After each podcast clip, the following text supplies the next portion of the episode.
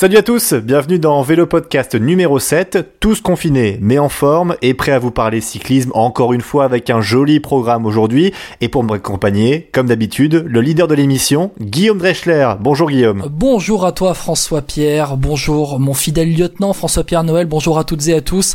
Avec Vélo de Podcast, le vélo ne s'arrête jamais. Bicycle, bicycle, bicycle. 3, 2, 1, et bien non Aïe aïe aïe, attention Philippe, le parapet Ah, Christopher Froome qui n'a plus de vélo Christopher Froome à pied De nouveau Pierre Roland, attaque de Pierre Roland encore ah, une fois. Personne ne réagit. Pas de résultat parce que pas de course en ce moment, évidemment à cause du coronavirus. On va débattre sur le Tour de France. Doit-il avoir lieu ou pas? C'est la question de notre débat. Notre portrait ne sera plus celui d'un coureur aujourd'hui, mais plutôt d'une équipe, la Movistar. On parlera ensuite des cyclistes professionnels qui sont lancés de plus en plus jeunes, avec un invité Guillaume. Valentin Rotaillot, coureur de la structure de AG2R La Mondiale. Et on terminera avec notre top 3 des coureurs qui nous ont marqués. On recevra notamment Vincent Renault, journaliste souvenir garanti, sans oublier évidemment le quiz en fin d'émission. Vélo podcast numéro 7, top, c'est parti.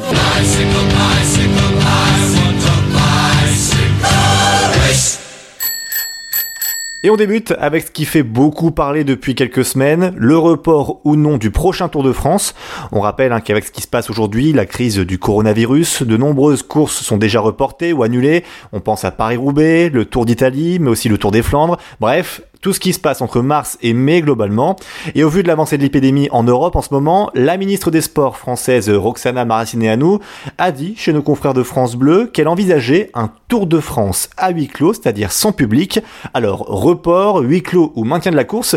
Guillaume, qu'est-ce que tu en penses toi et qu'est-ce que tu souhaites? C'est très difficile quand même de se prononcer sur la tenue du Tour de France. D'un côté, j'ai envie de voir le Tour de France 2020, c'est magnifique comme course, c'est la course de l'année, c'est la plus belle course, la plus grosse course, c'est la course qui génère le plus de public, le plus de revenus aussi, le plus de bénéfices en termes d'argent. C'est énorme l'argent qui est brassé. Tu parles d'argent. La ministre qui est d'ailleurs précise dans cette interview pour nos confrères de France Bleu qu'en fait l'avantage du Tour de France, c'est que le modèle économique, ça se base pas sur une billetterie parce qu'on n'achète pas son billet pour voir le Tour de France. On vient juste sur le bord de la route, mais qu'en fait c'est sur les droits TV et la retransmission média. Donc pour elle, un huis clos, ça, ça on va dire contente tout le monde. Est-ce que toi ça te contenterait par exemple un tour à huis clos? Non, parce que non, parce que j'ai envie de voir du public.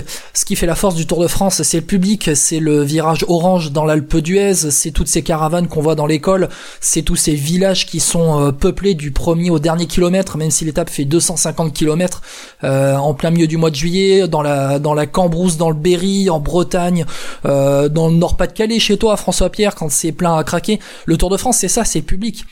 Malheureusement, réduire le Tour de France à, au droit TV et à la retransmission de médias, c'est triste. Ça montre aussi le modèle économique du sport aujourd'hui qui repose, qui repose grandement sur les, euh, les revenus euh, médias. Tu vas regarder ou pas si c'est à huis clos? Forcément bah forcément on va regarder parce qu'on va regarder parce que c'est le Tour de France mais ce sera un crève-cœur. Ce sera un crève-cœur. Moi je sais pas euh, toi François Pierre tu voir des bas côtés vides euh, des cols sans public euh, on va être l'impression on va avoir l'impression d'avoir un je sais pas sans faire d'injure à cette course là mais avoir un, un Tour du Haut-Var au mois de février enfin tu vois l'équivalent du Tour du Haut-Var au mois de février en plein mois de juillet dans le Galibier enfin moi moi je suis alors moi je suis plutôt cash là-dessus c'est qu'en fait pour moi c'est je suis pour le report du Tour ou l'annulation tout simplement euh, parce qu'on sait que c'est très compliqué, j'imagine un report, c'est-à-dire de décaler parce qu'il y a déjà des villes prévues pour l'année prochaine, pour dans deux ans même.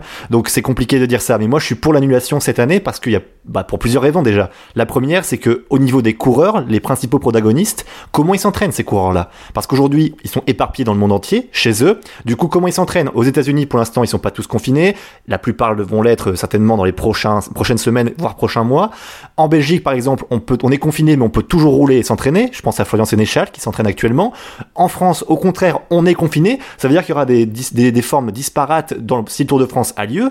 Ensuite, ça veut dire quoi? Il faudrait que donc que la pandémie s'arrête ou en tout cas soit très basse. En plus, les coureurs commencent majoritairement à se dire, effectivement, si on n'est pas à 100% de nos moyens, même si on gagne, ce sera une victoire un peu tronquée. C'est ce qu'a dit Egan Bernal d'ailleurs sur le Tour de France, qui pour lui, il est pour une annulation pure et simple de ce Tour de France cette année. Franchement, moi je comprends pas. Puis en plus, on n'aurait pas l'esprit à la fête. Euh, j'entends beaucoup dire, oui, ça peut être le symbole du renouveau. Oui, mais non, parce que d'un côté, il y a eu tous ces morts qu'on a de plus en plus en Italie, en Espagne, la plupart aussi en France, et ce sera pas possible après de faire le Tour de France comme si de rien ne s'était passé. Alors bien sûr, on sera content de voir le Tour de France même à huis clos, mais moi, je sais pas, j'aurais toujours ce côté bizarre de dire ah, mais ça veut dire que au prix économique, c'est-à-dire parce que les droits TV, parce que il y a de l'argent en jeu, parce que tout ça, il va falloir qu'on fasse un Tour de France. Et je répète, il y a des moyens logistiques importants sur un Tour de France quand même. Donc il y a des gens qui se déplacent, qui vont devoir mettre en place l'arrivée, le départ. Parce qu'il n'y a pas que les coureurs, il y a toute la caravane aussi. Exactement, il y a les ostéos, on pense à Barnabé qu'on a eu la dernière fois dans Vélo Podcast. Enfin, toutes ces, personnes-là, elles vont quand même devoir venir malgré tout. Elles sont primordiales pour l'organisation. Donc, euh, il faut pour moi annuler ce Tour de France. Ce serait un symbole fort parce que le Giro a déjà été lui reporté pour l'instant. Et pour moi, le Tour de France doit montrer l'exemple. Course la plus populaire du monde. Tu montres l'exemple, tu annules tout. Tu, parlais de, tu parlais d'annulation. D'ailleurs, les seules fois où le Tour de France n'a pas eu lieu, bah, c'était pendant les deux guerres mondiales. À ce propos-là, un historique coureur français, Raphaël Geminiani de son nom, a comparé la possible tenue du Tour de France 2020 au Tour de France 1947, qui est le premier Tour de France euh, d'après-guerre, un Tour de France qu'il a connu. C'est, ce serait dans, dans ce même esprit-là en fait, ce serait dans cet esprit de, euh, ben ça y est, on a, on a gagné la guerre. Voilà, maintenant on repart faire la fête, on va profiter de ce Tour de France pour se rassembler au bord des routes. Oui, mais dans un monde idéal, moi j'ai envie de te dire. Oui, et puis surtout, moi je pense qu'on peut avoir cette idée-là aussi pour le Tour de France 2021. Pourquoi avoir cette idée, cette idée-là sur le Tour de France euh, 2020 Pour moi, celui de l'année prochaine, en 2021, c'est tout à fait possible de dire que voilà, ce sera le renouveau du cyclisme.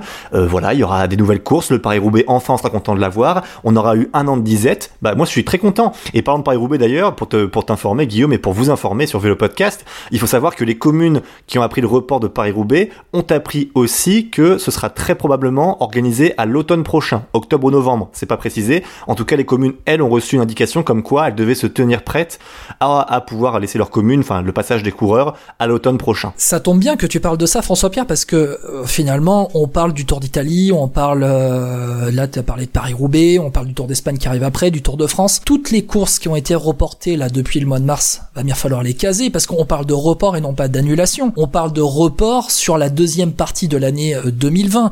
On n'a même pas parlé encore du mois de décembre pour la tenue de course, hein, mais ça ne saurait tarder peut-être euh, de voir des courses début décembre et de peut-être retarder le début de la saison euh, suivante en 2021 dans un scénario idéal où on arrive à vaincre le coronavirus et où on peut reprendre le vélo aussi. Parce que on, dit le, la fin du la fin du confinement ça va être euh, là euh, début mai mais on n'est pas médecin on sait on n'en sait rien de ce qui va se passer. Euh, on pourrait se retrouver avec euh, en deuxième partie de saison un Tour d'Italie un Tour de France un Tour d'Espagne un Paris Roubaix un Milan-San Remo un Tour des Flandres Tirreno Adriatico d'Estrade Bianche euh, toutes ces courses là qui ont été reportées Il n'y a, pas la- y a pas la place. Peut-être, moi je propose une solution, à mi-chemin avec la- les propositions de Matteo Trentin qui euh, parlait d'un d'un grand tour, tu vois, le, le grand tour européen qui partirait d'Italie, euh, qui passerait par la France et qui arriverait en Espagne, euh, ce serait de, de passer sur un format raccourci des trois grands tours, deux semaines, en- entre 10 jours et deux semaines, un tour de France, un tour d'Italie, un tour d'Espagne sur 10 à 14 jours,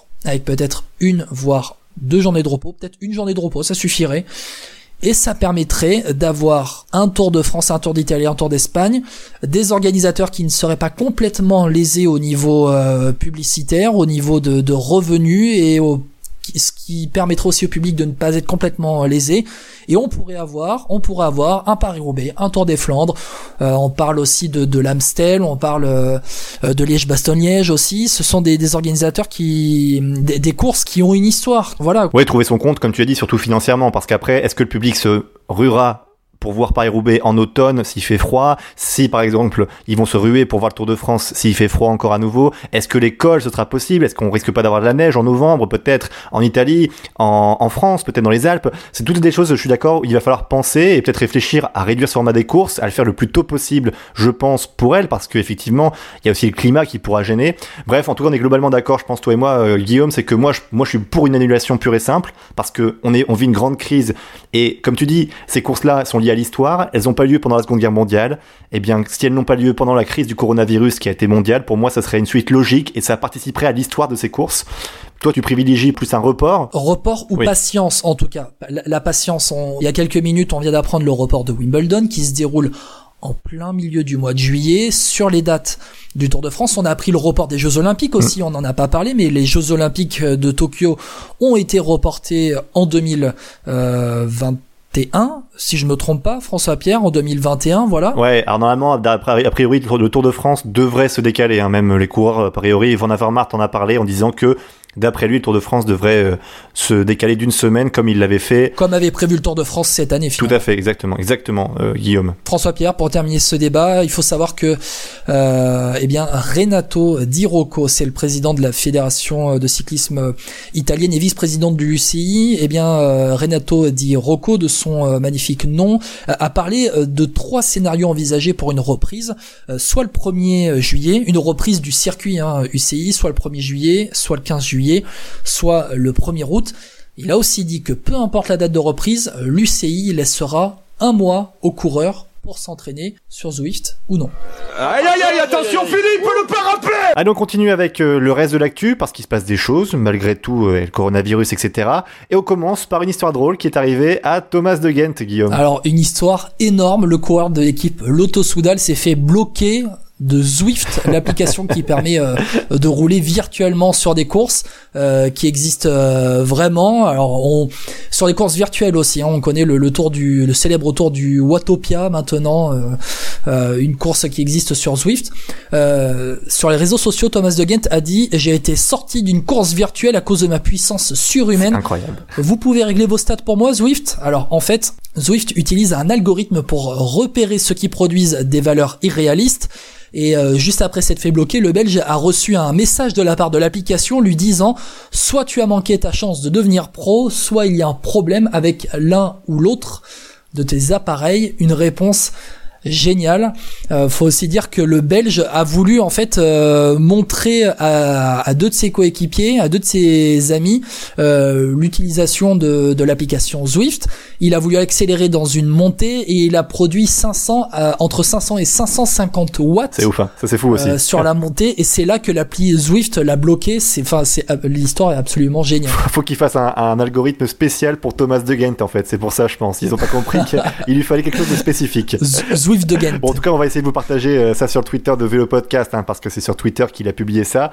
Euh, autre info, Guillaume aussi, euh, une nouvelle opération malheureusement de l'épaule pour le Belge Ben Hermans de l'Israël Startup Nation. Ah, Hermans, il était tombé lors du tour du Down Under début janvier, fracture de l'épaule et de la clavicule. Il roule à nouveau sur un vélo. C'est la bonne nouvelle quand même dans cette période en ce moment qui est assez trouble au niveau du vélo. Ouais, tout à fait. Bah, tu parlais de période de trouble. Hein. On parle de coronavirus, Tour de France juste avant. L'ancien maillot jaune du Tour, l'Italien Giulio Ciccone de la Trek fait un geste pour euh, l'hôpital. Il a lancé une cagnotte sur le site GoFundMe pour récolter assez d'argent pour acheter un respirateur destiné à, l'hôpital euh, de Chieti dont il est originaire. Euh, Ciccone espère atteindre les 10 000 euros et pour motiver les donateurs, il a décidé de donner aux deux personnes les plus généreuses un maillot jaune dédicacé qu'il avait porté lors du dernier Tour de France. On se rappelle, hein, c'était d'ailleurs Julien Lafilippe qui l'avait récupéré juste après. Euh, je crois que c'était la huitième étape, il me semble. T'as 10 000 euros à, dépenser, Guillaume? Écoute, euh, j'appelle mon banquier, je te dis ça dans, dans deux minutes. je pense qu'il va tomber un maillot jaune de Giulio Ciccone, c'est pas mal quand même. Allez, pour terminer l'actu, euh, Astana vient d'annoncer une baisse de 30% des salaires des coureurs et de son staff jusqu'à la reprise de la saison. La même disposition a été prise aussi par l'équipe Lotto. Je pense qu'on va en avoir beaucoup hein, d'ici quelques semaines, évidemment, parce que c'est compliqué pour cette équipe de payer euh, à taux plein les coureurs, Guillaume. Oui, et puis on parle aussi de l'équipe BNB euh, Hotel euh, Vital Concept qui est passée aussi en, chômage partiel. C'est un peu normal parce que voilà, les équipes ne peuvent pas tenir en payant pleinement leurs coureurs et leurs staff. Et on a une grosse pensée pour les équipes aussi de Continental notamment. T'es grand aujourd'hui T'es grand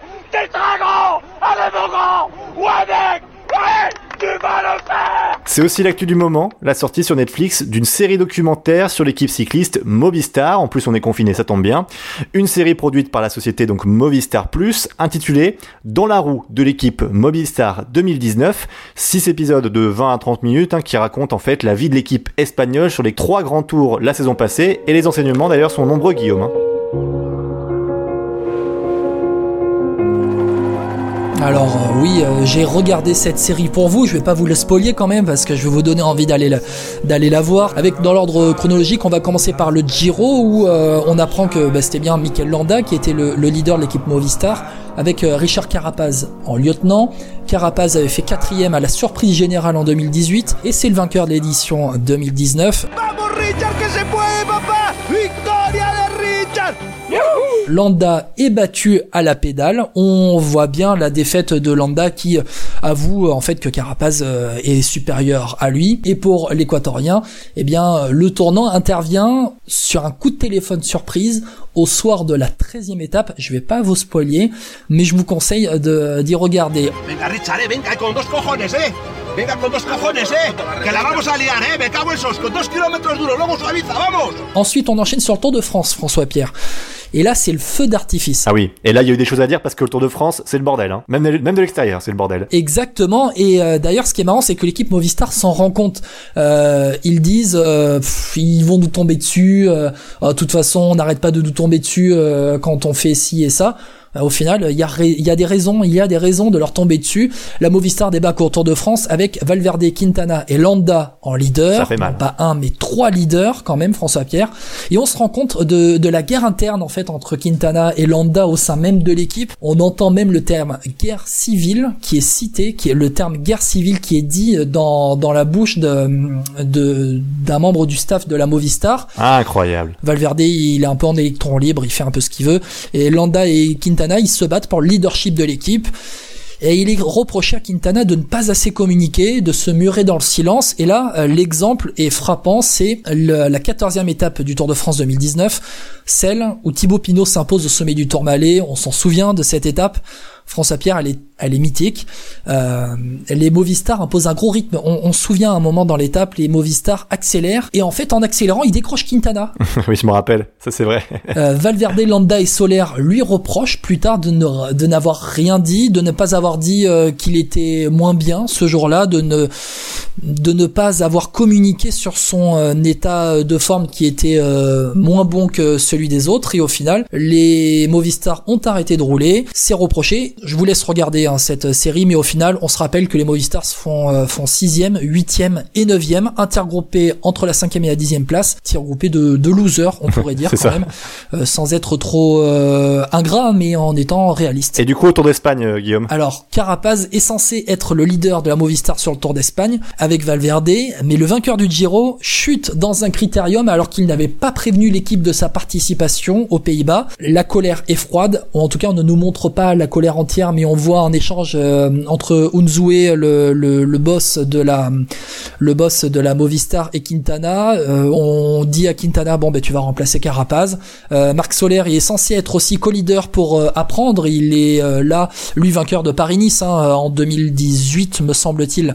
Il est là pour apprendre sur un grand tour, être leader. Mais dès la deuxième étape, il déconnecte, il perd 10 minutes. Colère énorme des- du staff de la Movistar qui lui reproche euh, son manque de professionnalisme, son manque de concentration. On se souvient aussi de cette Volta complètement folle avec des bordures lors de la dernière semaine notamment celle provoquée par la Movistar euh, sur la chute de Roglic maillot rouge lors de la troisième semaine. Grosse polémique au niveau de, de l'éthique. Moi, ça me posait pas de problème, hein, Guillaume. Alors ça te pose pas problème.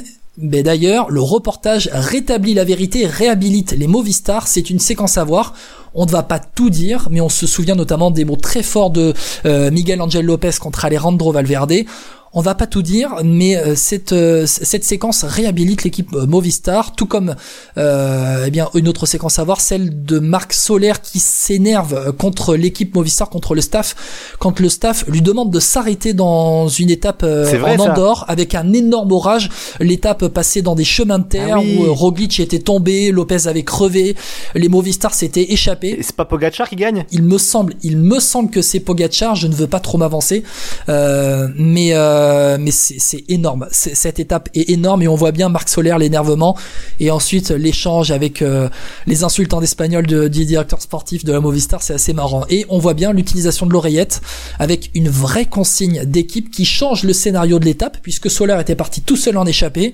Et le clou final de cette série, c'est le dernier épisode, avec l'annonce des transferts de Mikel Landa vers la Bahrain McLaren et de Carapaz vers Ineos. Celui de Landa est compris difficilement. Il exprime son envie d'être seul et unique leader sur les courses par étapes. Et par contre, le transfert de Carapaz, il est vécu comme une trahison. Ça donne envie de voir euh, cette série. En tout cas, vous pouvez la retrouver sur Netflix en ce moment. Et donc, cette série sur l'équipe Movistar, c'est aussi l'occasion bien de se rappeler l'histoire de cette équipe parce qu'elle a une sacrée histoire et c'est ton portrait de la quinzaine, Guillaume. Bah oui, parce que Movistar, c'est euh, une équipe, c'est un sponsor, mais c'est surtout une structure vieille de 40 ans. Un homme est présent depuis le début de l'aventure en 1980. Et je l'ai cité il y a quelques minutes. C'est le légendaire Eusebio Unzue. Il est aux côtés de euh, José Miguel Echevarri à la création de l'équipe professionnelle Reynolds. Elle permet l'éclosion euh, de coureurs talentueux comme André Arroyo, deuxième du Tour de France 1983, derrière un certain Laurent Fignon, et surtout, eh bien, l'éclosion de Pedro Delgado, vainqueur euh, du Tour de France 88, de la Vuelta 89, le visage de l'équipe Reynolds pendant les années 80. En 1990, Reynolds, qui est un sponsor espagnol, entreprise d'aluminium en Navarre, euh, devient Banesto, c'est le nom d'une banque espagnole. Et qui dit Banesto, François Pierre dit Miguel Indurain, évidemment, ça c'est connu quand même. Cinq fois vainqueur du Tour de France entre 91 et 95, double vainqueur du Tour d'Italie en 92-93, recordman de l'heure, champion olympique du contre-la-montre en 96, mais jamais vainqueur de la Vuelta. Une domination sans partage de la Banesto, expert dans l'exercice du chrono et dans la gestion de course. Indurain raccroche en 96, les leaders suivants sont moins dominateurs, Abraham Vainqueur de la Volta 98 quand même, les frères Oza, Andrel Casero, Alex Zule, le sponsor Banesto quitte progressivement la, la structure à partir de 2004, laissant la place à la communauté des îles Baléares qui devient sponsor principal.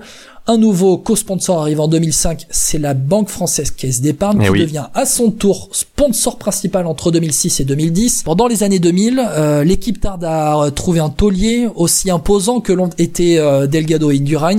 Euh, la Banesto, ou plutôt les îles Baléares, la Caisse d'épargne continue de former des jeunes, Denis Menchoff, Vladimir Karpets, Ah oui, le c'est maillot vrai, ça. blanc du Tour de France au début des années 2000, Juan Antonio Fletcha, un classique man euh, de, de grande envergure, de, de grande stature, et puis surtout Alejandro Valverde, c'est avec son avènement que la, que la structure d'Unzue reprend des couleurs, avec l'avènement de, de Valverde, il y a des victoires dans les classiques, une Vuelta en 2009, Attention quand même à ne pas oublier euh, François Pierre, c'est euh, Oscar Pereiro, vainqueur officiel du Tour de France 2006. Mais Pereiro, euh, ce n'est qu'une parenthèse dans cette histoire car le jeune Valverde prend vite de l'importance dans l'équipe. Les euh, Rodriguez, euh, Sanchez et autres Rui Costa, ils sont tous poussés vers la sortie puisqu'ils ont des ambitions pour devenir leader. Mais le patron c'est Valverde. En 2011, l'équipe Caisse d'épargne devient Movistar, euh, un nom d'opérateur téléphonique espagnol, Telefonica Movistar. Euh, et l'équipe des années 2010, vous la connaissez, enfin l'histoire des années 2010, on la connaît euh, tous.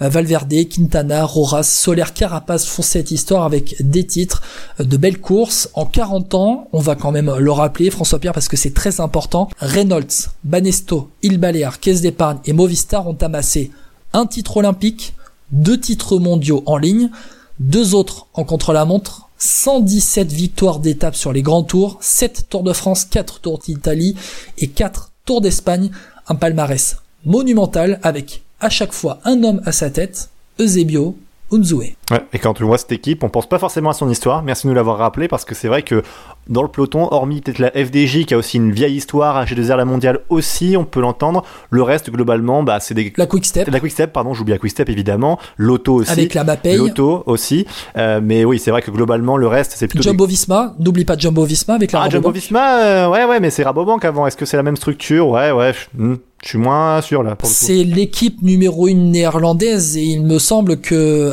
au départ de la Rabobank, on a euh, Ouais, l'auto NL. Il me semble à fait, prend NL. le relais, l'auto NL Jumbo, Jumbo Visma. Enfin, voilà. Après, moi, c'est vrai que j'avais oublié des coureurs comme Vladimir Karpets et que Denis Menchoff avait été formé à la caisse d'épargne. C'est vrai que on, rappelle, on se rappelle plus de ces coureurs euh, sous le maillot, par exemple, de la Rabobank pour Denis Menchoff que sous le maillot de la caisse d'épargne. Donc, c'est vrai que c'est bien de le rappeler. Eh, Souviens-toi des maillots blancs au début des années 2000, les vainqueurs des maillots blancs. Bah, merci beaucoup, Guillaume. Et puis, bah, du coup, on va passer à la suite, non? Il y a quand même un beau programme là qui arrive. 3, 2, 1, et bien non Ah Il termine dans la même seconde On va prendre un peu de recul avec euh, un débat de fond. On profite de cette période, sans course pour en faire plusieurs. Focus donc aujourd'hui sur les jeunes coureurs. On le sait, ils sont lancés de plus en plus jeunes en ce moment. On pense à Remco Evenpool, lancé à 19 ans par Quickstep, Bernal chez Ineos, et on va débattre sur les conséquences sur le cyclisme de demain, Guillaume. Et pour parler de ça, avec nous, on accueille Valentin Rotaillot, coureur euh, dans la structure AG2R La Mondiale. Valentin, du coup, par rapport euh, à ces jeunes, euh, aujourd'hui, on voit qu'ils sont lancés de plus en plus tôt. donc, toi, tu as quel âge exactement? Et est-ce que on t'a déjà mis un peu de pression là pour dire il va falloir avoir des résultats? Alors, du coup, moi, j'ai 19 ans et non, pour le moment, j'ai pas eu trop de pression. J'ai eu la chance de, bah, voilà, d'avoir suivi une filière la filière d'AG2R La Mondiale, qui est, qui est une filière qui, a l'avantage de, de, nous connaître depuis nos plus jeunes âges. Et euh, bah, du coup, de ce fait, on n'a pas trop de pression. Euh, ils regardent surtout bah, notre évolution et, euh, et, puis voilà notre parcours sportif. Raconte-nous un peu justement ton profil à toi. Quand est-ce que tu as été repéré C'est quoi ton profil de coureur? Alors, est-ce que tu es un coureur plutôt de, de course à par étapes, euh, de sprint? Dis-nous un peu. Euh, du coup, bah, j'ai été repéré. Enfin, je suis rentré dans Between euh, tout d'abord il y a 4 ans. Euh, donc euh, j'étais en, en cadet et je passais junior. Alors euh, moi je suis plutôt un coureur qui est assez puncher. J'aime bien les courses par étapes et, et ouais les petites bosses pas trop longues, c'est là où je, me sens le mieux tu es un, jeune coureur, tu aspires à devenir professionnel. Euh, est-ce que on, parle aussi du, débat hein, Est-ce qu'on s'attend à avoir des, des coureurs de plus en plus jeunes à la tête des équipes en position de gagner de grandes courses comme le Tour de France, comme l'a fait Bernal l'année dernière.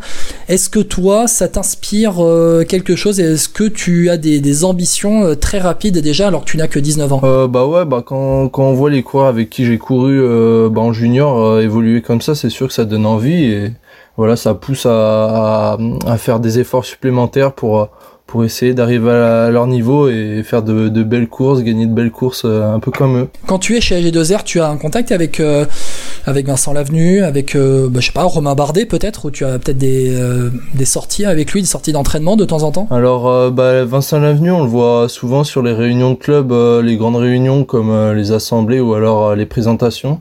Ensuite, on a l'occasion de rouler souvent avec des coureurs professionnels comme Julien Duval, Nance Peters.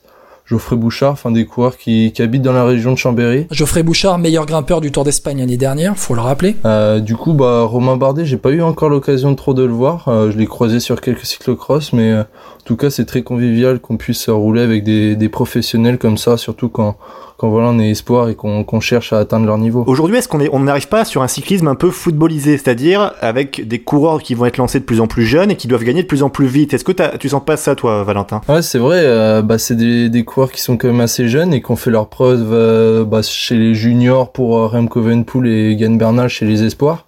Et tout de suite, ils ont réussi à bah, s'épanouir dans le milieu professionnel. Donc c'est quand même assez exceptionnel parce que ouais, voilà c'est quand même euh, une marche euh, importante à franchir, donc euh, c'est ouais, c'est impressionnant. Et toi, ça t'inspire confiance? Ça te donne envie de, de, réussir comme eux? Bah ouais, je me dis que si ces coureurs-là l'ont fait, je pense que en, en suivant la, la, la, préparation que j'ai et, et, puis en écoutant les, les, bonnes personnes autour de moi, je pense que voilà, tout, tout, tout, est possible et voilà, il n'y a plus qu'à travailler pour, pour atteindre ce niveau. Comment ça se passe pour un cycliste, un jeune cycliste aujourd'hui? Est-ce que euh, tes directeurs sportifs te disent par exemple de te méfier de plusieurs choses? Est-ce que, je sais pas, on, on, vous conseille par exemple de pas trop parler aux autres équipes? Est-ce qu'il y a un démarchage de fait chez les jeunes? Toutes ces choses-là, ce qu'on, tu sais, un peu avec le, l'ambiance, on va dire, où l'argent arrive de plus en plus euh, vite dans le cyclisme, où il y en a de plus en plus. Est-ce qu'il n'y a pas cette crainte-là de faire un peu peur aux jeunes, voilà, aux jeunes talents? Euh, Bah moi, ça n'a pas été le cas. Euh, après, euh, voilà, dans la, dans la structure où je suis actuellement à, à Chambéry, donc euh,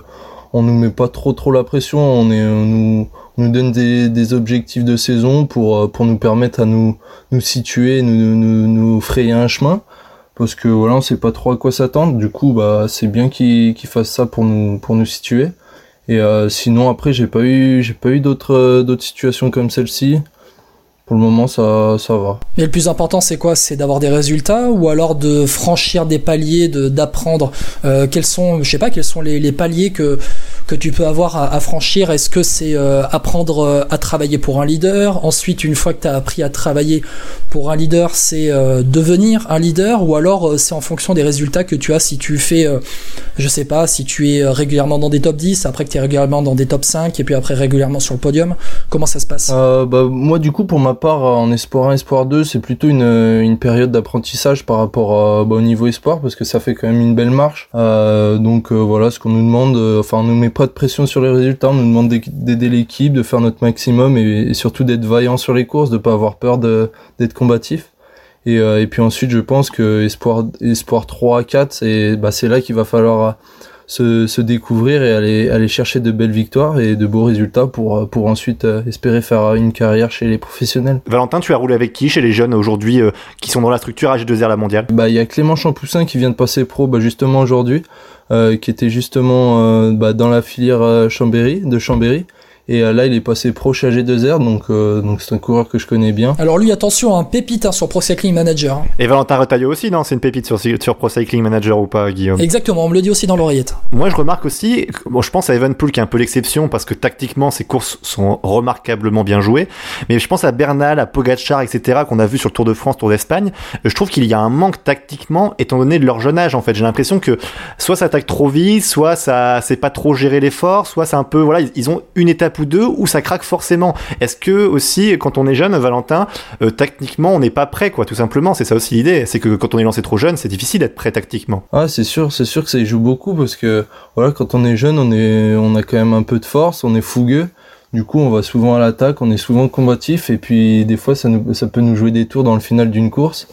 Et, euh, et puis c'est là aussi que, que, que les années espoir, je pense qu'ils sont vraiment bénéfiques parce qu'au moins voilà, on prend de l'expérience, on prend de, l'aspect tactique, euh, on commence à apprendre un peu le métier et du coup, euh, ça devient plus facile après, euh, calculer ses coups de pédale, enfin, calculer la course, quoi. C'est, sûr que c'est, ce sera plus facile de gagner une course en sachant courir qu'en, qu'en étant vraiment fort. Quoi. Alors moi je vais prendre le rebond de, de ce que tu as dit Valentin de, de ta question François Pierre. c'est peut-être pas en fait un manque tactique, mais peut-être juste de l'insouciance, en fait, dû à leur âge, à des coureurs qui n'ont pas réellement connu la défaite.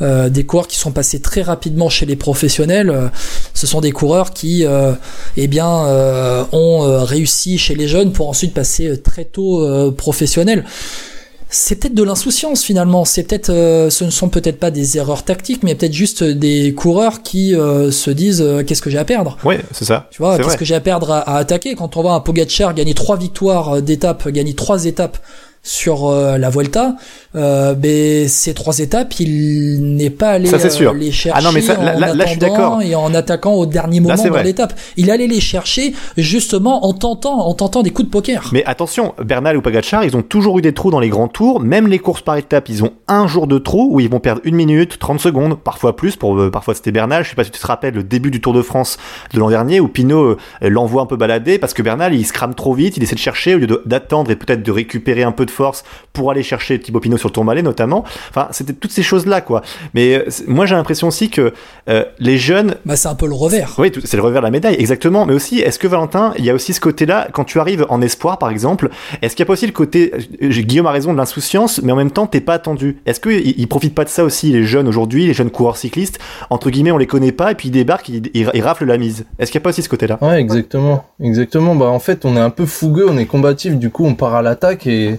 Et puis, je pense que de plus en plus tôt, on devient quand même assez physiquement fort. Du coup, euh, pour des coureurs comme Bernal ou, Pogacar, ça marche parce que voilà, ils, ils, attaquent et du coup physiquement ils sont forts, ils sont insouciants, du coup ils attaquent. Et pour des mecs comme ça, ça va marcher parce que physiquement ils sont super forts. Et euh, du coup, l'aspect tactique, il est, vraiment important parce que si, t'es un peu moins fort euh, physiquement, euh, l'aspect tactique va vraiment vraiment jouer sa jouer sa carte quoi. Et, et quand tu vois des jeunes comme ça percer euh, très tôt, peut-être de on peut le dire aussi de, de plus en plus tôt, est-ce que ça te donne pas envie toi aussi de de passer pro peut-être plutôt que tu ne l'avais prévu dans ta tête en arrivant euh, dans la structure AG2R Ouais, c'est sûr carrément bah moi après moi j'ai connu euh, Remco Evenepoel quand j'étais junior 2 donc je savais que, que la saison d'après je passais espoir chez, chez Chambéry. Donc euh, pour moi, j'y ai pas vraiment pensé, mais en, tout cas, c'est sûr que maintenant, quand on voit Remco Evenepoel gagner sur des grandes courses à la télé, alors qu'on se disait qu'il y a deux ans, on courait dans sa catégorie, ça donne forcément envie d'aller plus loin. Bah merci beaucoup, Valentin. Bah merci à vous. On te souhaite plein de réussite euh, chez AG2R ou ailleurs d'ailleurs. Hein. Cofidis, c'est une belle équipe, tu sais, l'équipe nordiste Cofidis. Bon, merci beaucoup en tout cas Valentin. Puis on se retrouve nous tout de suite avec notre top 3 des coureurs. Guillaume, j'espère que tu as bien noté tes trois coureurs préférés, ceux qui t'ont fait rêver. C'est là, sous mes yeux. Attention, souvenir. À tout de suite. Oh Armstrong, Armstrong qui est parti dans le terrain. Bon, lors de la dernière émission, on avait parlé des trois courses qui nous avaient marqué. Et cette fois-ci, on prend un peu la même idée, mais avec le top 3 des coureurs qui nous ont fait vibrer. Alors, ce sont pas forcément des vainqueurs de tour, ça peut l'être aussi, ni de classiques. Ça peut être aussi parce qu'ils ont gagné une étape, ou alors parce que vous l'aimez bien, tout simplement. Et avant de commencer, vous pouvez faire votre top 3 sur les réseaux sociaux, sur les comptes Facebook ou Twitter de Vélo Podcast. Et pour remonter le temps avec nous, avec les coureurs qui nous ont marqués, on accueille Vincent Renault, journaliste. Bonjour Vincent. Bonjour. Bon, comment ça va? Eh ben ça va très bien. Ça va très bien. Confiné mais mais pas confiné. Confiné mais heureux Et heureux exactement. Bah ouais, il fait beau. Donc euh, tout va bien. Ton top 3 est prêt? Eh ben il est prêt, il est prêt, il est dans la tête. Super, parfait. Bon, bah, on va commencer d'abord avec Guillaume.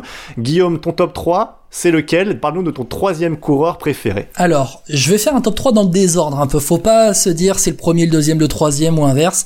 Euh, C'est des coureurs qui m'ont euh, qui m'ont marqué et je vais faire du plus récent au plus vieux. Euh, le plus récent, c'est Julien Alaphilippe parce que parce que finalement son style puncher, son style battant euh, me fait énormément plaisir quand je le vois sur un vélo, quand je le vois rouler. Euh, on l'a vu au Tour de France l'année dernière, il a été euh, il a été somptueux quand on le voit gagner euh, Milan San Remo. Enfin, il nous a un peu réconcilié avec le vélo en France. On en avait besoin de ce coureur un peu. C'est vrai. Il nous a fait du bien. Moi, j'en avais besoin et voilà. Julien Philippe, c'est un de mes euh, trois coureurs préférés. Je sais pas ce que vous en pensez. Il nous réconcilie avec un certain cyclisme. Moi, je pense toujours aux Jeux Olympiques où il tombe et là, on pense qu'il peut avoir la médaille d'or. Il chute et il perd tout espoir de la médaille. Euh, le Tour de France l'an dernier, enfin. Moi, ce coureur-là, il me fait vibrer. Et à chaque fois que tu le regardes, t'as quelque chose, quoi. Même, euh, euh, je confonds la course. C'est Liège-Bastogne-Liège, je crois, qu'il perd face à Van Der Poel, où il se fait rattraper. C'est l'Amstel. L'Amstel. Pardon, l'Amstel, voilà, l'Amstel Gold Race, où là il se fait rattraper, c'était pareil. Voilà, on est, il y a forcément une émotion avec Julien Alaphilippe. Oui, je suis assez d'accord. Le côté, euh, le côté retour un peu aux sources, cyclisme un peu à l'ancienne, un gars qui attaque alors que qu'il y a encore énormément de kilomètres à faire, qui est toujours disponible, que ce soit avec la presse, avec les avec les supporters, qui, est, qui a toujours un mot sympa. Euh, euh, là, je l'ai vu par exemple sur le Tour euh, 2019, euh, il descendait du podium, donc là les caméras étaient toutes coupées. Il repassait sur la ligne d'arrivée pour aller rejoindre sa la voiture de son équipe qui l'attendait et il attendait alors qu'il y a eu le contrôle antidopage, il y a eu il y a eu le protocole qui a duré des plombes. Il fait presque nuit et il est encore là, il est encore là à faire des, des selfies, des photos, des autographes. À l'époque, on avait le droit d'être à plus à moins d'un mètre de, de- des personnes, c'était bien. Ouais. et euh, non, il, voilà et surtout et puis en course quoi, en course il il, il attaque, voilà, enfin, il, il donne tout. On sent que C'est son tempérament dans la vie privée aussi. C'est euh, le l'hyperactif. Ton autre coureur, Guillaume, alors C'est un peu dans la même trempe que Julien Alaphilippe, mais c'est quelques années plus tôt. C'est Thomas Vauclair. Ah oui, Pourquoi Thomas Vauclair? Parce que bah parce que c'est aussi euh, c'est c'est plutôt c'est au moment où je suis ado euh, voilà Vincent désolé de te mettre un, un, un coup de vieux mais il y a aucun Thomas problème. Vauclair quand il euh, quand il éclot au grand jour au Tour de France 2004 euh, je suis ado, je, on est dans les années Armstrong, on est dans des années où tu as un mec qui domine le Tour de France. Moi personnellement, il n'y a que le Tour de France que je peux regarder à la télé puisque je n'ai pas Eurosport, je n'ai pas le câble, je ne peux pas regarder autre chose que les courses qui passent en clair. Armstrong surdomine et puis on est dans un euh, cyclisme aussi qui vit malheureusement avec euh, le dopage. Et euh, bah, ce petit ce petit Thomas Vauclair il arrive de nulle part. Et puis il nous fait un Tour de France énorme en 2004 il récidive en 2011 ça a été un battant dans la même trempe que Julien à la Philippe. Euh, lui aussi m'a réconcilié un peu avec le vélo. Alors il a eu moins de résultats que Julien à la Philippe si on devait comparer, Vauclair est peut-être une classe en dessous que Julien Alaphilippe, même si c'est très difficile. Hein. Je, ne veux pas comparer, je ne veux pas rabaisser Thomas Vauclair, mais euh, Thomas Vauclair euh, a quand même eu moins de résultats au niveau mondial que Julien Alaphilippe. Voilà. Donc Thomas Vauclair, c'est aussi mon autre coureur. Mais j'irai plus loin, moi je pense que euh, Alaphilippe c'est le remplaçant de Thomas Vauclair dans le cœur des Français, je pense aussi. C'est que Vauclair, il était, voilà, il y avait que lui à cette époque-là. Ou le Vauclair 2.0. Exactement, et Alaphilippe pour moi il remplace Vauclair. Non, moi j'aime beaucoup euh, Thomas Vauclair. Je suis assez d'accord sur le fait qu'il est certainement intrinsèquement euh, un ton en dessous euh, de, de Julien. Euh, mais quand on voit la carrière qu'il a faite, euh, quand on voit tout, tout ce qu'il a donné pour le, pour le cyclisme, pour son équipe, à la fois pour les, les coureurs avec qui il a couru et aussi pour les pour, tous les jeunes qu'il a entourés, euh, notamment sur la sur la fin de carrière. Euh, voilà. Après, même ce qu'il donne maintenant, quoi, euh, en tant que sélectionneur de l'équipe de France.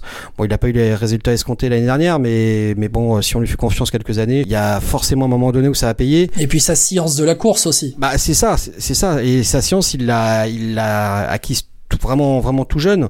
Et même si, voilà, c'est pas forcément euh, à la base un champion euh, absolu, c'est pas forcément un gars à mon avis qui a une VO2 max de dingue, c'est pas. Mais euh, il est tellement courageux, il est tellement, euh, tellement travailleur. Et le style? Le style aussi, Thomas Vauclair, qui se balance dans tous les sens sur le vélo, qui tire la langue, qui fait la grimace. Bah ouais, les gens adorent ça en plus. Donc euh, Bah oui. quand les- la caméra, la moto arrive à côté de lui, il, est, il aimait bien le faire aussi. Hein.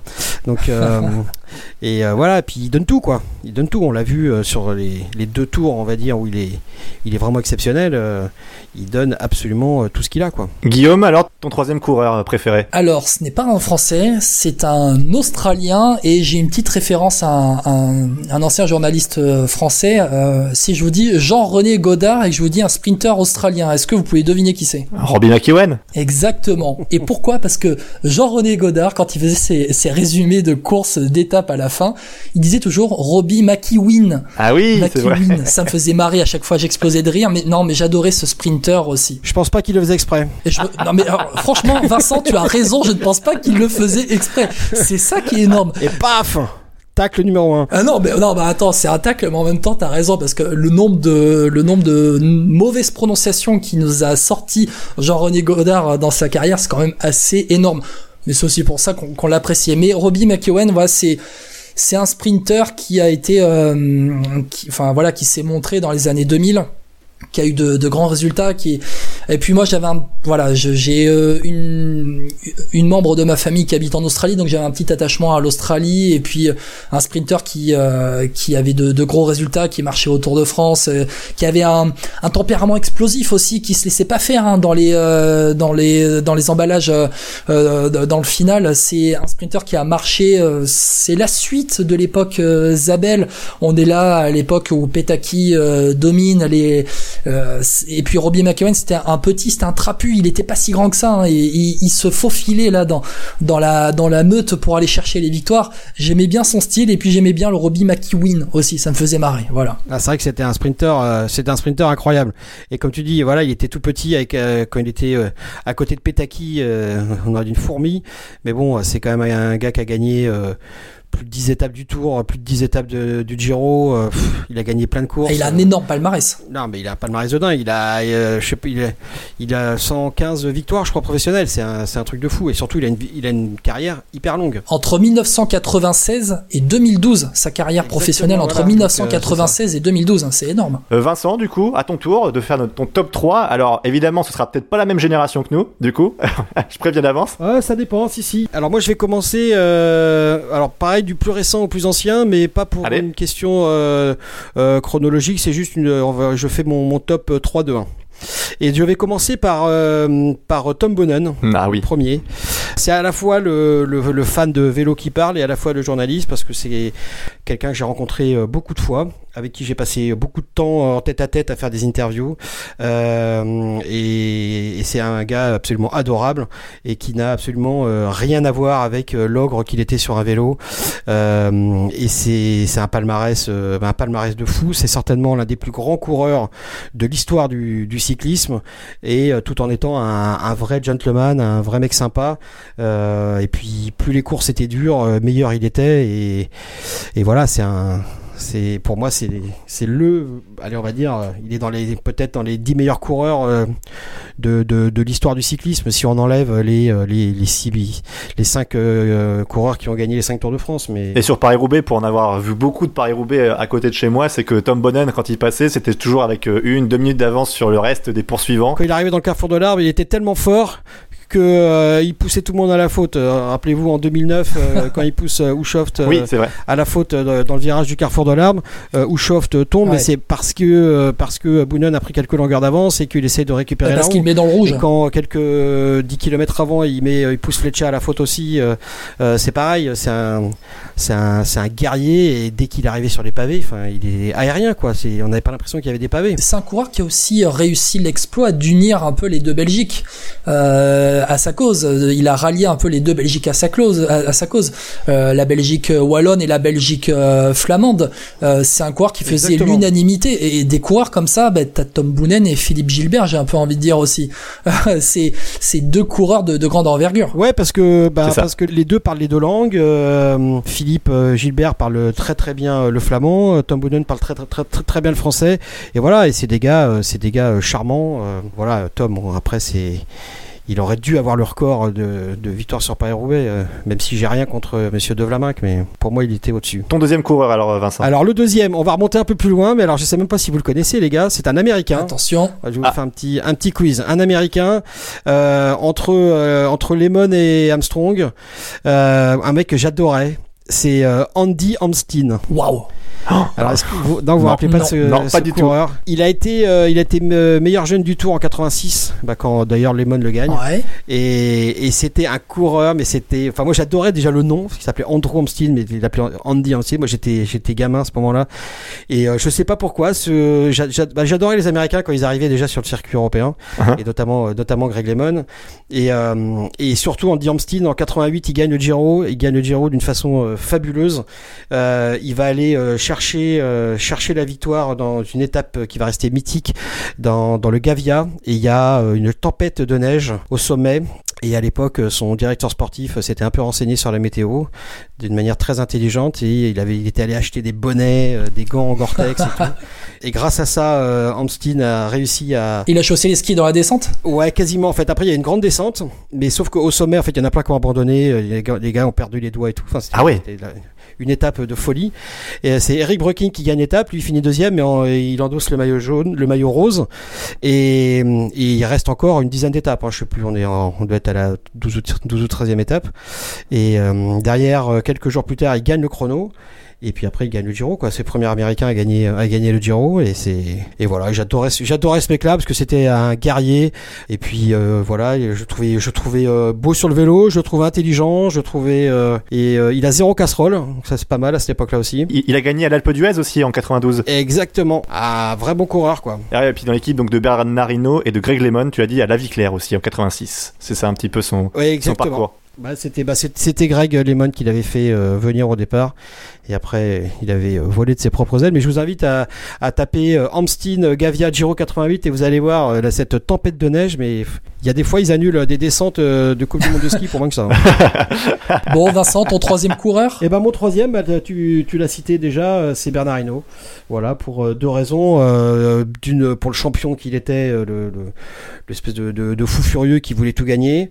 Et, voilà, moi j'ai pas connu les années Merckx, donc j'aurais pu dire Merckx, mais voilà, moi j'ai commencé à Bernard Hinault. Et la deuxième raison, c'est que je suis euh, euh, du même village que lui, donc euh, Ifignac, en Bretagne. Et donc j'ai été élevé au biberon Bernardino et au, j'ai été élevé dans des biberons Renault Gitane que Bernardino nous, nous jetait sur le bord de la route parce qu'il connaissait mon père et dès qu'il nous voyait, que ce soit à Plumelec ou, ou à Châteaulin, voilà, il nous jetait son bidon sur le bord de la route ou nous jetait sa musette. et puis donc voilà, moi c'est des souvenirs, souvenirs d'enfance. Et puis et puis voilà, quand on revoit tout ce que fait Bernard, toute la carrière de Bernard Hinault, euh, un gars qui prend euh, le, départ de sa toute première course euh, à 15 ans et qui dit à sa mère je reviens avec le bouquet, ne t'inquiète pas. Effectivement, il revient avec le bouquet et puis après il est revenu avec avec des centaines et des centaines de bouquets. voilà, il a il a tout gagné et puis c'est surtout le le fait qu'il gagne, c'est une chose, mais c'est surtout le fait que qu'il sache quand gagner et hum, qu'il veuille absolument gagner. Bah, on parlait de Vauclair avec la science de la course. Bernard Hinault, c'était exceptionnel aussi. Ah bah oui, voilà. Enfin là, on, est quand même dans une autre catégorie. Je... C'est une autre catégorie. Je parle juste de science de la course, vraiment. Ouais, mais même il y avait le science de la course, il y avait la science du, du business aussi, hein, parce que mine de rien, quand il part avec tapis, euh, voilà, c'est c'est un gars qui a toujours su ce qu'il voulait, euh, qui a toujours voulu gagner. La rivalité avec Les Mondes aussi, qui a été euh, intense. voilà, c'est on, on, connaît un peu le, le fin mot de l'histoire, et sauf que des deux veut l'avouer, mais enfin surtout Ino. Je me souviens la première fois, il voulait, il refusait, il toujours, il avait toujours refusé de faire Paris Roubaix parce que pour lui, il disait que c'était une course à la con. Voilà, ce sont ses, ce sont ses propres termes. Et eh ben un jour, on lui a dit, bah vas-y, c'est une course à la con, bah euh, va la voir. Il dit ok, je la fais, je la fais une fois, je la gagne, et après, après vous arrêtez de m'emmerder avec ça.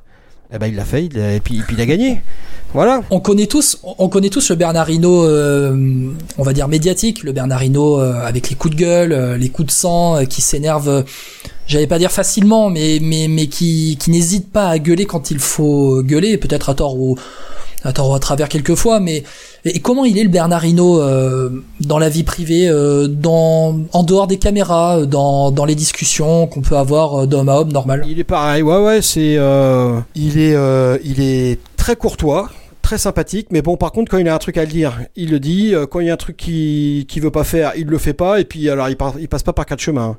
Euh, voilà, moi, je travaille, ouais, ouais, là, je travaillais sur le, sur une course euh, euh, avec les organisateurs d'une course. Je lui ai proposé de venir, euh, bah, euh, en tant qu'invité euh, sur une étape, et puis euh, donner un maillot. Et puis, euh, sa réponse, ça n'a pas été, euh, ah bah, je sais pas, je vais voir, je te rappelle. C'est, euh, non, j'ai pas envie d'y aller, je le ferai pas. Au moins c'est Voilà. clair. Et au moins c'est clair, hein. Ah bah ouais, c'est bien. Non mais.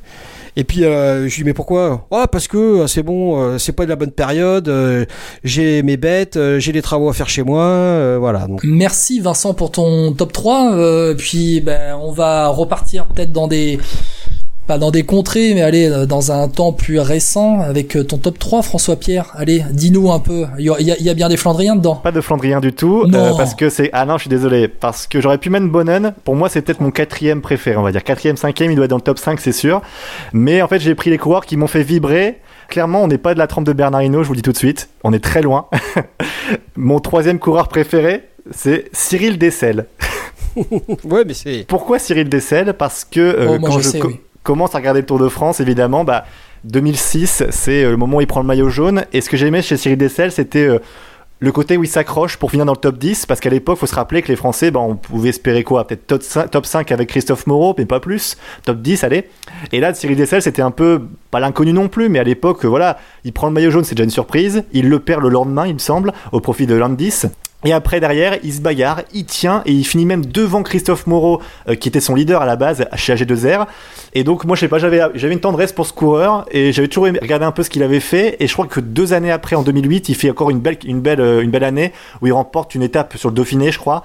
Et il, rem- il remporte une course que je connais, enfin, que je connais bien parce que je suis pas très loin. C'est les 4 jours de Dunkerque. Enfin, voilà, donc euh, c'est pour ça que j'aime bien ce coureur. Et puis, c'est un coureur qui m'avait l'air sympathique. Je sais pas si Vincent, a eu l'occasion de le rencontrer, mais en tout cas, moi, Cyril Dessel fait partie des coureurs que j'ai apprécié en tout cas. Je le connais pas. Euh, je le croise euh, régulièrement, mais sans, le connaître. Euh, mais c'est effectivement quelqu'un qui, respire la, gentillesse. Voilà, il est régulièrement là sur les courses. Et il avait aussi cette image-là de. C'est marrant parce qu'on n'a jamais vraiment su s'il était leader ou, coéquipier. Et pourtant, il a quand même un, il a un gros palmarès, comme tu l'as dit, avec voilà, il fait sixième du Tour et il gagne étape du Dauphiné. Il a un sacré palmarès pour un gars qui était pas censé être le, le leader de son équipe. Et là, franchement, c'est vraiment, euh, c'est uniquement grâce à son courage, je pense. Ah oui, oui, oui. Bah, il nous a marqué parce qu'en fait, il a eu son aventure avec le maillot jaune. Ah voilà, exactement. Euh, sinon, Cyril Dessel, euh, je pense pas qu'on, je, je ne pense pas que tu en parlerais. Je pense. Ah non, pas du tout, mais c'est clairement parce que par rapport au Tour de France, et comme tu l'as dit hein, d'ailleurs tout à l'heure, avec ton top 3, c'est que c'est par rapport à l'émotion que ça procure quand on est enfant ou gamin. À l'époque, on regardait euh, le Tour sur France Télé parce que c'est ce qui était diffusé l'été, on était en vacances. Enfin voilà, c'était vraiment euh, là mon troisième coureur. Euh, mon deuxième coureur, c'est un coureur beaucoup plus jeune, c'est mon petit chouchou, je l'adore, c'est David Godu. Ah oui, Ah ouais. ah, tu l'adores. Ah lui, tu l'adores. De- depuis tellement d'années, j'attends un coureur qui est capable sur le- les, les hautes montagnes de concurrencer, euh, enfin voilà, les Valverde, Froome, euh, voilà. Et moi, je l'avais vu sur le Tour de Catalogne il y a deux ans, quand il était, je crois, alors, je sais pas s'il est stagiaire à l'époque ou s'il est déjà sous contrat pro. En tout cas, c'est un jeune coureur, on le connaît pas du tout, et il va tenir tête avec euh, Froome, Valverde, Solaire sur le Tour de Catalogne. Euh, peu de temps après, enfin c'est sur le UAE Tour aussi, un an après, il fait un super UAE Tour et je crois qu'il finit trois, euh, deuxième, troisième, pardon. Euh, troisième, enfin, voilà, ouais, ouais. David Godieu, euh, c'est un coureur qui a l'air adorable d'une part. En plus, c'est le, le petit à lunettes comme ça qui a l'air super sympa déjà. Avec Et son en chien plus- aussi, il a, il a une histoire avec son chien aussi euh, qui est géniale. Et en plus, enfin voilà, il le fait comment et comment il court. Quand je l'ai vu courir l'an dernier avec Thibaut Pinot, je me suis dit mais c'est un, mec en or quoi. Je voyais comment il emmenait Thibaut Pinot, mais on aurait dit qu'ils allaient voler tous les deux. Ils partaient. À un moment donné, je, me rappelle, je crois que c'est l'étape du Tourmalet où il distance, il réussit à, à, à, crémer le peloton, à même à distancer. Ils sont à deux. Euh, il faut que derrière, je crois que c'était Ineos qui doit faire la bascule pour essayer de rattraper euh, Pinot. Enfin voilà, David Godu, il dégage une puissance. A priori, apparemment, c'est aussi un coureur qui euh, physiquement est impressionnant. Euh, à chaque fois, les entraîneurs disent toujours, je joue toujours de lui que bah C'est quelqu'un qui pourra aller très très loin dans le futur.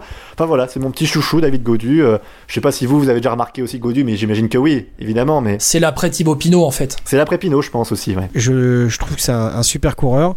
Euh, bon, c'est un breton, évidemment, mais bon, euh, c'est pas, c'est pas pour ça. voilà, est-ce que est-ce que c'est le successeur de Bernard Personne n'est parfait, Je ne pense hein. pas encore. Euh, mais euh, voilà, c'est vraiment, c'est juste hyper dommage que, enfin, ce qui se passe en ce moment avec euh, avec le, le Covid 19, avec euh, avec euh, la période assez compliquée qu'on vive tous. Mais euh, mais mais quand on voit là ce qu'il a fait euh, juste sur le, le tour de des Émirats Arabes Unis euh, avant avant le avant le, le confinement, euh, il finit quatrième euh, derrière Pogassar euh, et met devant Machka, devant Kelderman, devant Zacharine, devant Formolo, Ulissi de la Parté, devant Valverde. Et faut rappeler son âge aussi à David Godu. Il a que 23 ans. Il était parti sur une saison, je pense, euh, une- à mon avis, c'était c'était vraiment sa saison. Euh, bon, après, il n'était pas dans les dans les seuls jeunes, hein, mais euh, il y a évidemment peut-être meilleur que lui avec Pogassar, euh, Bernal, euh, mais mais en tout cas, il, je pense qu'il il va faire partie du peut-être du, du top 5 mondial quoi dans dans dans 5 ans. Ah, il, il- il va les embêter, il va les embêter en montagne. Pour moi, il sera, il sera au coude à coude avec les Bernal et Pogachar dans l'avenir. C'est ça. Et, le, et le seul, le seul regret, c'est qu'il est pas assez bon en courant contre la montre. Quoi. C'est le seul regret qu'on peut avoir encore avec David Godu. Ouais, bah alors voilà, bah ça c'est ça c'est le gros problème de, de, de beaucoup de, de jeunes français. Allez, ton premier. Mon coureur préféré, alors là, et je crois que je te l'ai jamais dit, Guillaume d'ailleurs. Oh là, oh, tu m'as pas fait cette confidence depuis le temps qu'on se connaît. Oh là là, oh là là. dire, j'avais sa photo sur mon profil Facebook, j'avais mise en photo de profil. Mais non. J'étais d'un fou. Ah, je vous jure que c'est vrai. C'est un coureur qui est né à Bruay-la-Bussière dans le Pas-de-Calais. Euh, il s'appelle John Gadret. Oh. Et en fait, c'est le c'est pas par rapport à- aux cheveux, hein, faut le dire. hein, C'est pas par rapport Ah non, aux pas cheveux. du tout. Non, pas du tout. Donc déjà, Ah, c'est l'opposé. C'est pas encore, on va dire. En- Donc John Gadret, c'est un coureur, c'est un grimpeur qui était très mauvais en contre-la-montre aussi d'ailleurs. Euh, et en fait, je l'ai découvert sur le Giro, un de mes premiers Giro que je regarde. Et en fait, là, je vois ce coureur, AG2R, un Français, qui est très bien placé à chaque fois, emmené par Hubert Dupont, qui a pris sa retraite euh, l'an dernier. Euh, et du coup, euh, John Gadret, c'était celui qui me faisait rêver quand j'étais gamin en 2010, 2000, euh, 2010-2011. Et là, quand en 2011, il est avec donc c'est Contador. Enfin, il, alors il finit troisième du coup du, du Giro. C'était magnifique. Enfin, là, c'était l'apogée de John Gadret, très fort dans la haute montagne, c'est-à-dire que plus c'était dur, mieux c'était pour lui, parce qu'à chaque fois, il, lui, il avait, alors je sais pas si tactiquement il était très bon, en tout cas, il savait se faire mal, ça c'est sûr. Mais c'est un cyclocrossman, Oui, non tout à fait, c'est un cyclocrossman, exactement. Ouais, Euh, une, exactement, une fois qu'il ouais, avait arrêté sa carrière, il avait fait un an de cyclocross, euh, d'ailleurs dans la structure de Steve Chanel. Et en fait, voilà, ce coureur-là, il était un peu inconnu. On n'entendait pas Oui. trop parler euh, avant le Giro, après le Giro. Il a fait parfois le Tour de France, mais il a jamais concrètement réussi le Tour de France. Souvent, il réussissait sur une étape. Souvent, d'ailleurs, haute montagne, d'ailleurs, il faisait quoi, 7ème, 10ème. Mais voilà, moi, je retiens de lui un coureur, qui m'a fait vibrer, et notamment sur l'étape qui gagne sur le Giro. La seule étape qui gagne, euh, c'était en 2011, et c'est l'étape où en fait il rend hommage euh, à un coureur belge qui était mort la semaine avant. Et en fait, voilà, ce symbole-là avec John Gadret, les deux mains levées vers le ciel. Voilà, moi, je la garderai toute ma vie parce que Oui. bah, je m'étais, j'avais bondi de mon canapé. J'étais, à l'époque, je suivais le Giro tous les jours, mais vraiment pour lui. Et sans déconner, vraiment pour lui. Hein. Et c'est, voilà, donc c'était. C'était pas Wouter Violence Oui, Wouter, Violence, tout à fait. Et, et voilà, moi je retiens cette image de John Gadret, voilà, les deux mains vers le ciel. Et Gadret, voilà, il m'aura fait rêver, euh, allez, 2-3 ans peut-être. Et après, bon voilà, je le suivais un peu moins euh, parce qu'il courait donc déjà, il, était chez Mobistar à la fin. Il était plus sur un rôle d'équipier pour Valverde, notamment sur le tour. Mais voilà, donc c'est un coureur qui m'a fait rêver. Et évidemment, bon, c'est pas le plus grand coureur du monde, mais c'est vraiment personnel. Mais voilà, c'est ça, c'est ce top 3 de coureurs qui nous ont marqué. C'était peut-être pas les meilleurs. Sauf Bernard Hinault, bien sûr, euh, Vincent, mais bon, on, on connaît ton goût pour l'excellence, hein. C'est ça, exactement. Mais en tout cas, voilà, c'est top 3 de coureurs qui nous ont marqué. Merci Vincent euh, pour euh, ton top 3. Merci François Pierre aussi. Mais Vincent, tu vas rester avec nous parce que Je ne bouge dans pas. quelques secondes, encore, il y a, il y a le quiz, le grand quiz. On l'a appelé Qui peut battre Guillaume Dreschler Vincent Renault, t'es prévenu. Tu restes tout de suite, on se retrouve dans quelques secondes. Bon, ben on arrête Bah non, c'est pas fini. Allez, de retour dans Vélo Podcast, on arrive tout doucement à la fin de l'émission avec le quiz qu'on a renommé Qui peut battre Guillaume Dreschler? Un de nos invités du coup tente sa chance. On va voir donc si Guillaume tu es prêt et tu vas réussir à remporter le trophée Vélo Podcast de ce mois-ci. C'est quoi le trophée? Un coup à boire j'imagine Guillaume. Ah. Euh, Je croyais que c'était le trophée euh, John Gadret euh, que tu voulais me mettre. Un trophée chauve, un trophée chauve. Oh, c'est moche. Bon, je réexplique tout simplement. Chauve et tatoué. Exactement, oui, chauve et tatoué. Bon, je réexplique un peu le système pour Vincent. On a prévu donc une série de questions. Le vainqueur, ce sera le premier qui aura le plus grand nombre de points, évidemment. Alors, les règles, c'est simple. Il y aura une question sur un podium à deviner chacun. Ouais. Ensuite, des enchères sur la composition d'une équipe sur un vieux Tour de France, un vieux Paris-Roubaix, Tour des Flandres. On ne triche pas, Non, non, pas non, Internet, non, non, hein, non. On d'accord triche pas, Non. attention. hein. Et ensuite, un une questionnaire de rapidité avec des coureurs à deviner selon leurs équipes. Vous êtes prêts tous les deux Bon, moi je vais mettre une feuille sous mes yeux quand même pour m'aider un peu. Hop. Vous êtes prêts tous les deux Guillaume, tu es prêt C'est parti. Allez, Allez Vincent, c'est parti. Alors on va commencer avec une question pour Vincent. Honneur à l'invité. D'abord, donc il n'y a que Vincent qui répond. Vincent, je te demande de pas. me trouver le podium du Tour des Flandres 2008. Tu as une minute pour trouver le podium du Tour des Flandres 2008. Tu as le droit de me poser des questions, je peux t'aider un petit peu. Le chrono 2008, commence euh, 2008, maintenant. 2008, euh, Bounen. Non, Euh, pas Bounen. De Volder. euh, Pas de tout à fait, vainqueur. euh, Vainqueur de Volder, bravo. Tu en as un. C'est Il te ça. manque le deuxième et le troisième. euh, deuxième et troisième. Pozzato. Non, pas du tout. Alors, pas Pozzato, pas. Tyler Farrar, non. Pozzato finit sixième. Non, c'est un. C'est un comment. Alors tu as, il y a- Un- le deuxième est un Belge C'est un Belge. qui court dans une autre, dans une équipe non belge d'ailleurs. Il, il court encore. Il court plus. Non, il ne court plus. Euh, oh là là là là. Il te reste 20 secondes. Euh, Sinon le troisième est un 20 espagnol, un espagnol. euh, non, non, euh, euh, Ah, ah, tu l'avais. Fletcha Oui, tout à fait, Fletcher, Ah. bravo. C'est Fletcha, d'accord. Et donc le T'en troisième. manques un, il te reste c'est 10 un secondes. C'est un Belge un qui court dans une équipe euh, française. Euh, Ah, euh, Philippe Gilbert. Non, pas du tout. Trop tard, une minute. Ah non. Stop, je suis désolé. Ah. C'est dommage, c'était Nick Nuyens qui courait la Cofidis à l'époque. ouh, Oh la vache. je l'aurais Ah pas ouais, eu celui-là. Ah ouais, ouais, ouais. Ouais, là c'était chaud. hein. Bon, bah pas de point pour toi pour l'instant, Mais Vincent. Nuyens, en plus, si, j'aurais pu y penser parce que il le gagne en 2011 après. Exactement, mais pas à la Cofidis Ah. malheureusement. Non, non, non. Bon, c'est quoi C'est un point par bonne réponse pour- ou c'est un point s'il a le podium en entier? Non, non, un, point, un, point, un point pour le podium. Donc là, pas de point pour Vincent, je suis désolé. Ah ouais, d'accord. Oh. L'arbitre est sévère. tu Oh, c'est dur. L'arbitre est Ouais, sévère. c'est dur. Allez, Guillaume, à toi. Alors maintenant, il n'y a que Guillaume qui répond. Milan-San Remo 2016. Bon. Tu dois me trouver le podium.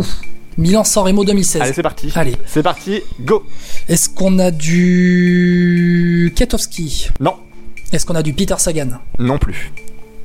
Est-ce qu'on a du John Degenkolb Kolb Non plus. Bon, en plus, c'est une belle. Ah, mais Arnaud un- Desmar, bien mais sûr. oui, évidemment, Arnaud Desmar, j'allais dire, c'est un Bah beau oui, Arnaud Remo. Desmar, vainqueur. Arnaud Desmar qui remporte Est-ce qu'on a du euh, Caleb Ewan Non plus, pas Caleb Ewan, même pas dans le top 10. Euh, Donc, Milan-San alors, Remo Arnaud 2016. Desmar. Les sprinteurs de l'époque, est-ce qu'on a du Marcel Kittel Euh, du non, André Greipel non plus. Du Michael Matthews Non. Alors, tu as, euh, pour Euh, t'aider, pour t'aider, il te reste 30 secondes, un Britannique à deuxième place. Est-ce qu'on a du Mark Cavendish? Non. Et un Belge à la troisième place. a du- Il te reste. C'est dingue. 20 Est-ce qu'on a du euh, Philippe Gilbert Non, euh, non en, euh, des, des sprinters J'ai un gros rouleur belge et un sprinter britannique. Est-ce qu'on a du Greg Van Avermaet Non, Van Avermaet Un cinquième. Britannique dont on n'arrête pas de parler en ce moment. C'est vrai. Oui, tout à fait. Euh, ça C'est dingue, c'est tellement facile, c'est tellement facile, euh, c'est tellement facile. Stop, stop, stop. Une minute. Je suis désolé, Guillaume. C'est dingue. Alors, je il me y rappelle avait de Arnaud Desmar, Arnaud je me Desmar rappelle pas de la vainqueur suite. devant Ben Swift de la Sky Ah, c'est Oh, mais chaud. oui.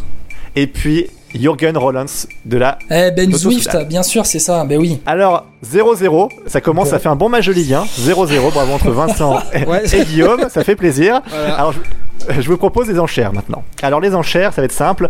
Je vais vous dire un tour. Là, c'est le Tour d'Italie 2012. Ouais. Et je vais vous demander si vous êtes capable de me trouver sur les 9 coureurs de l'équipe FDJ, combien vous êtes capable de m'en trouver? Celui qui fait la plus haute enchère doit commencer. Donc le Tour d'Italie 2012, je rappelle juste hein, pendant que vous réfléchissez et que vous notez peut-être les noms, euh, qui a été remporté par euh, Ryder Ejdal, à mon grand regret, je le dis d'ailleurs. Euh, deuxième, euh, donc il a c'était Joaquin Rodriguez, qui le méritait plus, je trouve. Thomas de Gent qui finit troisième. On en a parlé tout à l'heure hein, dans l'émission avec euh, le petit problème qu'il a eu avec euh, l'application Swift. Euh, voilà, donc euh, il y a- c'était Rigoberto Urán qui fait meilleur jeune. La meilleure équipe, c'est la Lamprey, voilà, pour vous dire un petit peu. D'accord. Et moi, je vous demande l'équipe FDJ, Oh. la composition de l'équipe FDJ pendant ce Tour d'Italie 2012. Est-ce que vous êtes prêts, Guillaume et Vincent? Vas-y, je suis prêt. Ok. Alors, Guillaume, tu en as combien? Alors, allez, moi je vais commencer en chair basse. Un, un Un coureur. coureur. Tu en as combien, Vincent? Deux. Ok, Guillaume, tu en as plus que deux ou pas Trois. Ok, 3 pour Guillaume. Est-ce que tu en as plus, Vincent? Quatre. 4. Oh, attention, ça, l'enchère monte, c'est chaud parce que je peux vous dire que je les vois, les coureurs, c'est pas facile.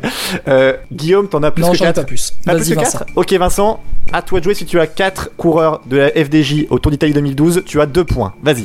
Alors, il y a Arnaud Desmar. Tout à fait, qui abandonne à la 14e étape. Euh, ouais, je, ça, je, je pourrais pas dire. Et donc, autour de lui, bah, il y a euh, tous ces poissons pilotes habituels. Il y avait, euh, je crois qu'il y a Delage, Tout à fait. Bonnet, Tout à fait.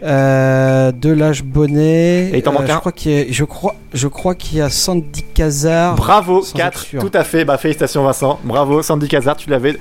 Donc là, 2 Bravo. points pour toi. Euh, Est-ce que tu en avais d'autres ou pas? Juste pour savoir. Euh, Là, vous pouvez participer tous les deux, du coup. non, il y a, y a pas, euh, comment il s'appelle? Le truc, c'est que j'y étais en fait, c'est pour ça aussi que c'est un peu plus facile. Ah oui, ah. Et je crois qu'il y avait Francis, il y avait Francis Mouret, je crois, parce que j'avais fait une interview de Tout lui. à fait. Francis À. Mouret. Francis Mouret, oui, qui était là. Ouais, et à fait. alors par contre les autres, euh, non, je sais plus. Les Guillaume, t'en avais pas d'autres? Non, j'aurais tenté. Ouais, pareil, j'aurais tenté du William Bonnet, euh, Mika Delage. Euh, Oui. Après, j'avais peut-être Thibaut Bon. Pinot, mais je me suis dit euh, non. Non, non, Pinot, non, il était pas là. En fait, il y a Geoffrey Soupe aussi, que vous avez pas cité, Ah oui, dans le train de. Arnaud Desmar.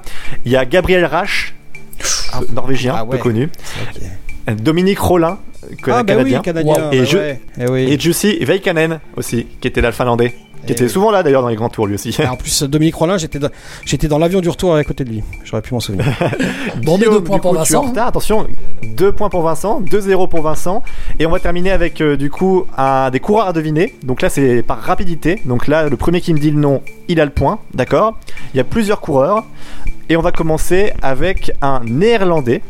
Je vais vous donner ses équipes. Il commence en 2009 à la Rabobank.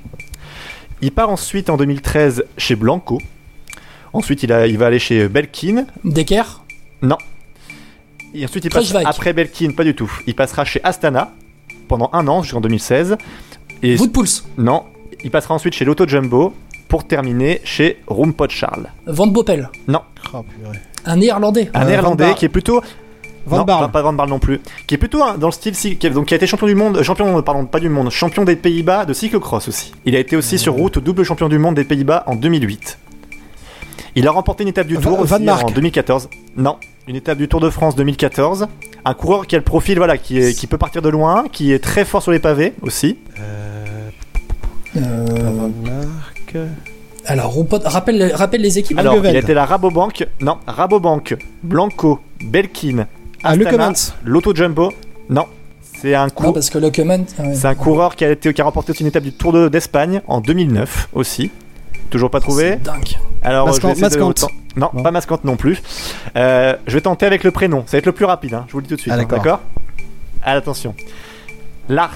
Boum Boum Ah, Ah, ouais, c'est Vincent, je euh, crois. Non, je, c'est- non, je Guillaume suis pas sûr. Vincent. Je pense que c'est Guillaume. Ouais, c'est Guillaume. je le pense que c'est Guillaume. Je vais être, pardon. je vais être joueur. Guillaume, Guillaume, Ah, allez. gentil. Merci. Beau joueur, beau joueur. Ah ouais, allez, putain. 2 Ah oui, 1 Lars du Boom, coup, c'était sûr. Lars Baum. Lars Baum, voilà. Allez, on commence avec un. Enfin, on continue, pardon, avec un deuxième coureur, aussi dans le style des pavés, un peu comme Lars Baum. Euh, c'est un coureur allemand qui a commencé à la T-Mobile. Ensuite, il a été chez iRod. Stéphane Wezeman. Non. Après, c'est, euh, il est passé chez Columbia iRod. Il a ensuite rejoint la BMC, Ah, où il a fait euh, la majorité de sa, carrière, sa carrière, jusqu'en Chez qui- chez qui t'as 2016. Et, et- et- euh, donc, j'ai dit un allemand, un coureur Ouais. allemand. Et ensuite, il a été en 2017 chez la Bora, où il est toujours actuellement d'ailleurs. Euh, c'est un coureur qui est un, on va dire, un coéquipier maintenant Ah, de Peter euh, oui, oui, Sagan. oui. euh, Euh, Ah, ah, comment il s'appelle? C'est pas Schwarzman, non. Euh, c'est, Il, il a fait troisième de le, de. Marcus Oui, Burghardt. Oui, Marcus Ah, qui me l'a dit, qui me l'a dit. Voilà. Ah, joli, joli, joli. C'est Guillaume. Marcus Burghardt. Ah oui. Bravo Guillaume, deux partout, bravo. Ah, c'était pas, ouais, sympa, c'est facile à trouver Burghardt quand même. Bah oui, quand tu l'as sous les yeux, c'est facile, ouais. Allez, on va passer maintenant euh, au troisième coureur, donc deux partout. Il, il en reste deux, on en mettra Allez. trois si vous êtes encore à égalité. Euh, un sprinter espagnol euh, qui a commencé, euh, Roras. non, qui a commencé sa carrière chez Vitalicio Seguros. Ensuite, il est parti chez la Mapei pour ensuite être la majorité de sa carrière à la Rabobank. Bah, bah, Fletcher. Fréré, Oscar Ah Fréré. oui, bah Oscar oui, Fréré. Fréré. Bravo Oscar Fréré. Ah, Oscar bah Fréré. oui, Bravo con. Guillaume. Ah oui, Oscar 3-2. Fréré, bien sûr. Mais c'est une, c'est une remontada, Guillaume, que tu es en train de nous faire euh, Ah oui. actuellement. Et oui, sprinter espagnol. Oscar Fréré, donc euh, grand coureur, il est très beau coureur aussi. Hein, Ah oui, oui, bah, c'était bien. Ah, magnifique coureur. Ah oui, oui, oui. On reste dans le sprint avec le dernier coureur à deviner. Si tu égal- égalises, Vincent, il y aura une manche de la mort. Un sprinter américain qui ne court plus. Ouais. Il a commencé sa carrière en 2003 chez Jelly Belly. Il est ensuite passé chez Elsnet Maxis. Il est passé en France en 2006 à la Cofidis, mais il est resté qu'un an. Ça lui a pas trop plu le, le nord de la Mmh. France, malheureusement. Euh, Et il est ensuite parti dans une euh, équipe où il est resté très longtemps. Donc il y a eu différents noms Slipstream Chipotle, euh, Garmin Chipotle, Garmin Slipstream. Tyler Ah, Farrar. Oui, bravo Farrar qui me l'a dit en premier. J'ai entendu des deux côtés. C'est moi. C'est je, Guillaume je crois que Ouais, c'est moi, que Vincent. Ouais, je crois aussi, je crois aussi, ouais, bon, ouais, tout à allez, fait. on dit Guillaume 4-2. Bravo Guillaume. Donc tu, Ah ouais, personne ne peut te battre. La bravo, Guillaume. remontada Mais Quelle oui Ah, elle est belle, remontada. elle est belle. Bravo. Vincent, je suis désolé. Tu n'auras pas Merci, le, le Vincent. trophée. Ah euh, non, non, Vélo mais c'est pas grave. C'est pas grave. J'espère, j'espère prendre ma revanche euh, un autre jour. Bien sûr, bah, pas de souci, avec grand plaisir. Bon voilà, donc en tout cas, c'est terminé. Le Vélo Podcast numéro 7. Merci à tous de nous avoir suivis. Merci beaucoup Vincent. Eh ben, je vous en prie. C'était un plaisir. Merci Vincent, merci beaucoup. Et puis Guillaume, bah nous on reviendra dans 15, dans 15 jours, une dizaine de jours peut-être, pour parler de plein d'autres choses. hein. Je pense qu'on aura d'autres sujets à, à- à parler, notamment on voulait faire un truc sur le dopage, faudrait qu'on s'y mette. hein. Oui, bah c'est peut-être le moment ou jamais avoir un, un débat posé sur le dopage. C'est possible, ah oui, c'est possible d'avoir un débat posé quand même. On va essayer. Allez, on va essayer de mettre ça en place. Et puis, bah, même quand il n'y a pas de cyclisme euh, sur la route, et il y a du cyclisme dans vos oreilles, le cyclisme ne s'arrête jamais avec Vélo Podcast. Merci beaucoup Vincent d'avoir été euh, notre invité en cette fin euh, de podcast. Merci beaucoup aussi à Valentin Rotaillot d'avoir été notre invité. Merci à toi François Pierre, grand maître de cérémonie. Et puis bah, Vélo Podcast, ça revient, ça revient à la moitié du mois d'avril à peu près. Allez, ciao.